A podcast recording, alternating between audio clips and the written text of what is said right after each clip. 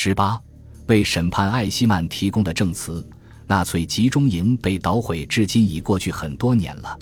对于全世界来说，那是充满重大事件的年代；而对于我们这些幸存者来说，则是弄清真相、澄清史实的年代。因此，如今我们有能力说明当初一时无法说清楚的事情。当初刚刚获得解放的我们，可以说还沉醉在重新赢得新生的迷惘之中。如今，在我们身上，而且在所有人身上，有一种更为宽阔、更为开放的意象，它取代了一时的心灵冲动、满腔愤怒、怜悯、同情和难以置信的惊愕。我们个人的故事，从感人的新闻报道，趋向变成人类的历史。我想。这应该归诸年轻人对我们的话语所表现出的重新关注，一种新的氛围建立起来了，做出一种判断的时机成熟了。我们很高兴察觉到这一点。任何一个正常人都不会采取反对我们的立场，没有任何人为当初迫害我们的人公开做辩解。然而，在我们与公众至今已有无数次的会面中，公众频繁提出的有两种异议：为什么你们有偏心？为什么你们只谈纳粹集中营，避而不谈最近历史上其他黑暗的篇章呢？亦或是更为普遍的意义？为什么你们不断的向我们谈论恐怖呢？对于第一个意义，我觉得有义务做直接的回答。我们对你们谈论纳粹集中营，是因为我们曾经在那里逗留过，因为他们构成人类历史上最无耻卑鄙的一页。你们在展览中，在都灵这里看到的那些形象。都是我们直接经历过的那些形象，深深地刻在我们的记忆之中。他们对我们产生过极大影响。这些考验和磨砺丰富了我们的思想，使我们成了评判者。我们知道，世界上有人犯过其他的罪行，而且还在不断的犯罪。我们的谴责是隐身的，指向所有这些罪恶的。这一点应该是清楚的。我们听说的所有消息，大屠杀、种种的刑罚、闷罐车。无辜百姓白白遭受的痛苦，以及种种不公正的行为，每一个消息都与我们有关，都令我们动容。我们谴责这一切罪恶。无论谁向世人讲述残杀妇孺的暴行，不管那些暴行出于何人之手，发生在地球的哪块土地上，也不管他是以何种思想的名义行事，讲述者都是我们的兄弟，我们都声援他。不过。我们首要的任务是为我们曾经目睹过的一切暴行提出证据，这里就牵涉第二种意义：你们为什么还要谈论那些残暴的行径？事情不是都过去了吗？如今的德国人不是已经表示要与他们的过错决裂吗？为什么还要散布另一次仇恨呢？为什么要搅得我们的儿女们局促不安呢？类似这样的问题，往往是产生于不信任或怀疑的心态，但也不尽然。不管怎样，人们可以用很多方式予以回答。不错，人们可以认为，我们应该把自己的所见所闻讲述出来，为了使所有人的道德良知保持清醒，并且来反抗、筑起堤坝，使将来人们的一切空想都被扼杀在萌芽状态，使人们永远也听不到谈及灭绝人性的大屠杀。我们也应该永远提醒世人，这些令人难以置信的罪恶只是部分的得到了弥补。许多责任人逃脱了一切制裁，而且因司法的疏漏，只有部分责任人偶然的落入法网。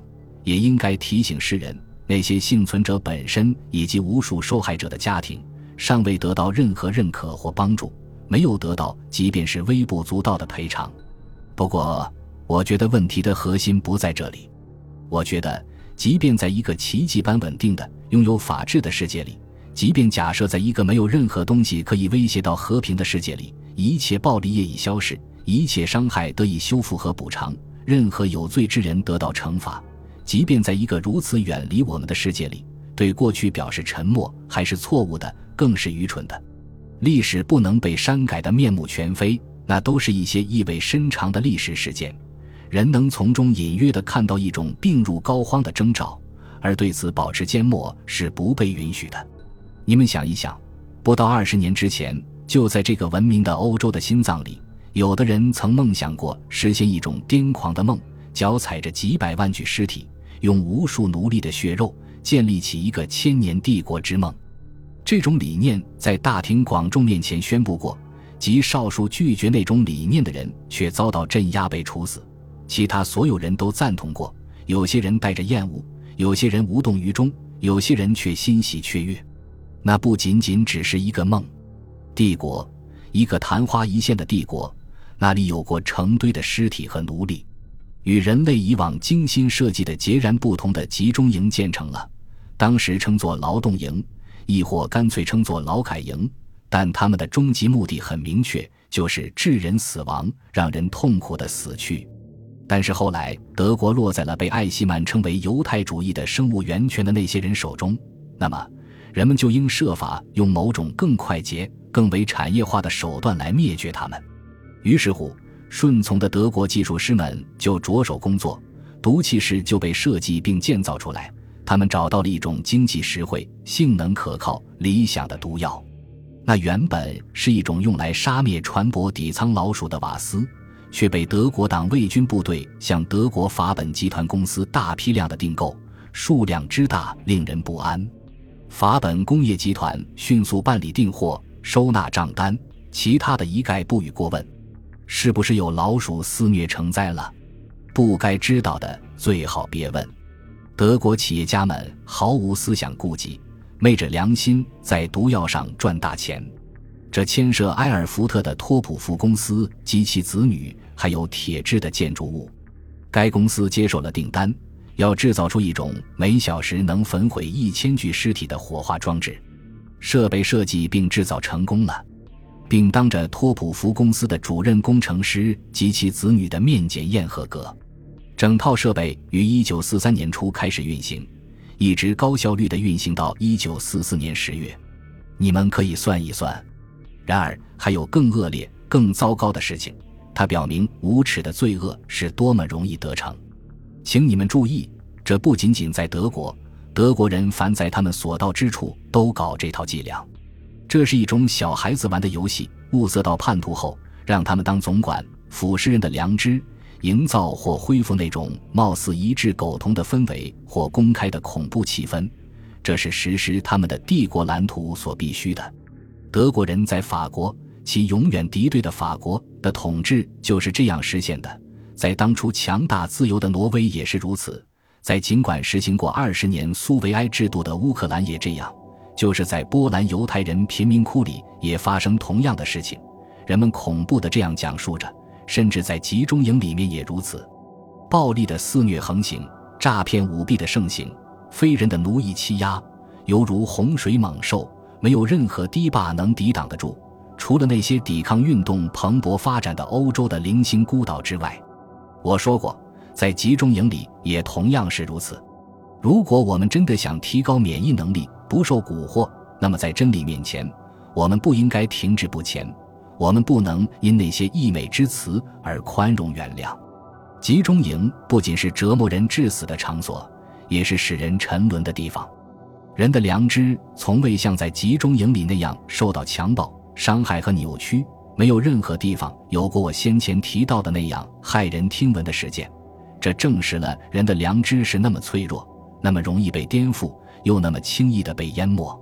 哲学家贾斯佩尔·卡尔。诗人托马斯曼竟然放弃以合理的秘诀来解读希特勒主义，他们用这样的文字 d e m o n i s h m o t 称其是魔鬼般的权力，这也就不足为奇了。就这个层面说，经营集中营的技巧有许多特别却又令人困惑的含义。他们要达到侮辱囚犯的人格，令人失去尊严，并把人沦为牲畜的目的。为此，他们让囚犯乘坐闷罐车。刻意让其混合杂居，故意不供给水。为此，他们让囚犯在胸口贴上黄色星星，一律剃去头发，连女子都得剃光头。为此，他们在囚犯胳膊上刺字，让其穿上滑稽可笑的囚服，拖着的一拐一瘸走路的木屐。为此，不然就让人难以理解，他们每天都让衣衫褴褛的囚犯们踏着军人的步伐，井然有序地列队在军乐队面前通过。一种必须履行的典型仪式，一道既滑稽可笑、更令人悲怆的风景。除了营地的主人们之外，还有希特勒的童子军在一旁观看。这都是些十四至十八岁的孩子，这会给他们年轻的心灵里留下何种印象，是不言而喻的。那么，他们谈到我们时，就是这些犹太人、共产党人，我们国家的敌人吗？然而，这哪里还是人？他们是玩偶，是牲口。他们身上肮脏不堪，衣衫褴褛。他们从不洗漱，他们打不还手，骂不还口，从不反抗。他们想的只是填饱肚子。那么，就得让他们一直干到死，就该把他们都杀了，把他们与我们做比较，对他们实施我们的法律是可笑的。通过另一条途径，同样可以达到侮辱人格、使人丧失尊严的目的。奥斯维辛集中营的管理人员，即使是最高层，都是从囚犯中选拔出来，许多人还是犹太人。不应该认为这样会改善营地囚犯们的生活条件，事实完全相反。这是一种逆向的筛选，被选中的往往是最卑劣的、最有暴力倾向的、最凶恶的人。只要他们能好好合作，就赋予他们一切权利，发给额外的食物和衣服，可免去繁重的劳动。可免除去毒气室送死，他们也确实是好好合作着。于是司令官霍斯可以毫不内疚，可以举起手说：“我的手是干净的，我们并不比你们肮脏。我们的奴隶，他们自己与我们一起共过事。你们可以重读一下霍斯在其日记里写下的可怕的篇章，里面讲到在毒气室和在焚尸炉工作的特遣队，你们就会懂得什么是罪恶的传染。然而。”传染并非是单向性的，妄想要在这样的基础上创建一个国家，甚至一个世界，这不仅令人憎恶，而且是一种野兽般的疯狂。他们妄想创建一个具备至高无上的日耳曼一切优良品格的血统高贵的民族，并由一群饥肠辘辘的不成人样的奴隶伺候着。在德国，没有比党卫军和纳粹党的机制更腐朽、更污秽的东西了。他们呼吁灭绝犹太人、波兰人、苏联人以及德国本土心理有缺陷的人。这种声音在民众中、在军队里广泛传播，助长了在民族社会主义周围营造一种不信任和分裂的氛围。从某种程度上讲，与这种氛围本身相关联的是军事上的颠覆，以及轴心国和同盟制度的崩溃。德国人不甘愿邀请他们的盟军头领们参观死亡营的设施，但消息传开了，德国人暴露了自己不仅是靠不住的盟友，还露出一副危险的盟友的面孔。所有从苏联前线回来的意大利军人都讲述他们所见到过的令人毛骨悚然的场面：集体埋死人的乱葬岗，在田野里像野兽般被追逐的妇女和儿童。以及整列整列装载着冻死或饿死的苏联战俘的火车，循环就以这样的方式结束了。意识到自己是在为一种卑鄙的事业而战斗，打仗的士兵们感到十分气馁。数量越来越多的德国士兵，尽管继续按他们的本性在尽职，感到上帝与我们同在的格言是一种多么强烈的讽刺。它不是灾难的原因，却助长了灾难。大家都知道。历史并非总是公平的，而天命不总是能应验。相反，我们都热爱正义。为什么我们得向我们的子女隐瞒着历史审判的杰出典范呢？为什么不对他们说出真相？说希特勒创建了死亡营，而他被打败了。不仅如此，还要告诉他们，也许正是因为这个，正是因为他想创造死亡的文明，所以被打败了。本集播放完毕。感谢您的收听，喜欢请订阅加关注，主页有更多精彩内容。